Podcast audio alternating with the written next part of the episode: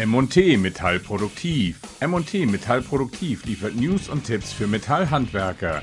Sie wird präsentiert von M&T Metallhandwerk, dem Infospezialisten für Metallbau und Feinwerktechnik. Sonnenschutz im Wintergarten, ist das überhaupt ein lohnender Markt? Das soll uns jetzt Jan Birkenfeld erzählen. Hallo Jan. Hallo Olli. Jan, erzähl mal erstmal drei Worte zu dir, damit wir wissen, mit wem wir sprechen.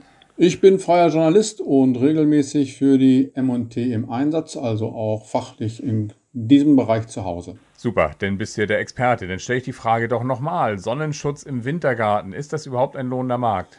Das kann man durchaus sagen, denn Wintergarten ist ja schon ein lohnender Markt.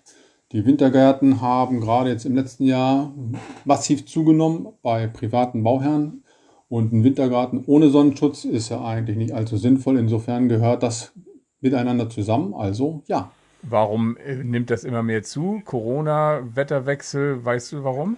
Corona hat da sicherlich ein bisschen in die Karten gespielt, denn ganz allgemein war es ja so, dass durch die Pandemie einfach mehr wieder in das eigene Haus investiert worden ist. Das war zum Teil daran, dass Gelder für Urlaube nicht für Urlaube ausgegeben wurden. Das lag daran, dass die Menschen einfach mehr zu Hause waren und gesehen haben, was man alles machen kann. Und der Wintergarten hat davon direkt profitiert. Worauf ist denn bei der Wartung zu achten? Ja, die Wartung ist auf jeden Fall etwas, was man gleich beim Verkauf und beim Einbau den privaten Bauherren mit an die Hand geben sollte. Insbesondere wenn die Sonnenschutzanlagen außen liegen. Außenliegender Sonnenschutz ist einfach etwas wartungsintensiver, da er stärker durch die Witterung belastet ist.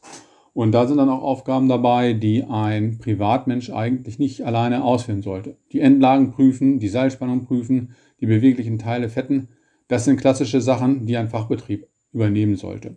Kleiner Tipp, auch nochmal auf die Wasserabläufe achten. Wenn da was verstopft ist, ist der Ärger schnell da und das kann man im Zuge einer Wartung natürlich auch prima gleich mit prüfen. Also wie immer der Tipp, nicht nur etwas einbauen und sagen, tschüss, schönes Leben noch, sondern gleich einen Wartungsvertrag machen, wenn nötig. Den sollte man auf jeden Fall anbieten. Damit bietet man dem privaten Bauherrn eben einen entsprechenden Service und lasst zugleich auch seinen Betrieb planbar aus. Wo liegen denn die typischen Fehlerquellen bei Sonnenschutz im Wintergarten? Da ist vor allem darauf zu achten, dass eben die äh, Elektroplanung vorzeitig sauber durchgeführt wird, damit dann die Verkabelung nicht plötzlich mit irgendwelchen anderen Einbauteilen äh, sich in in die Quere kommt.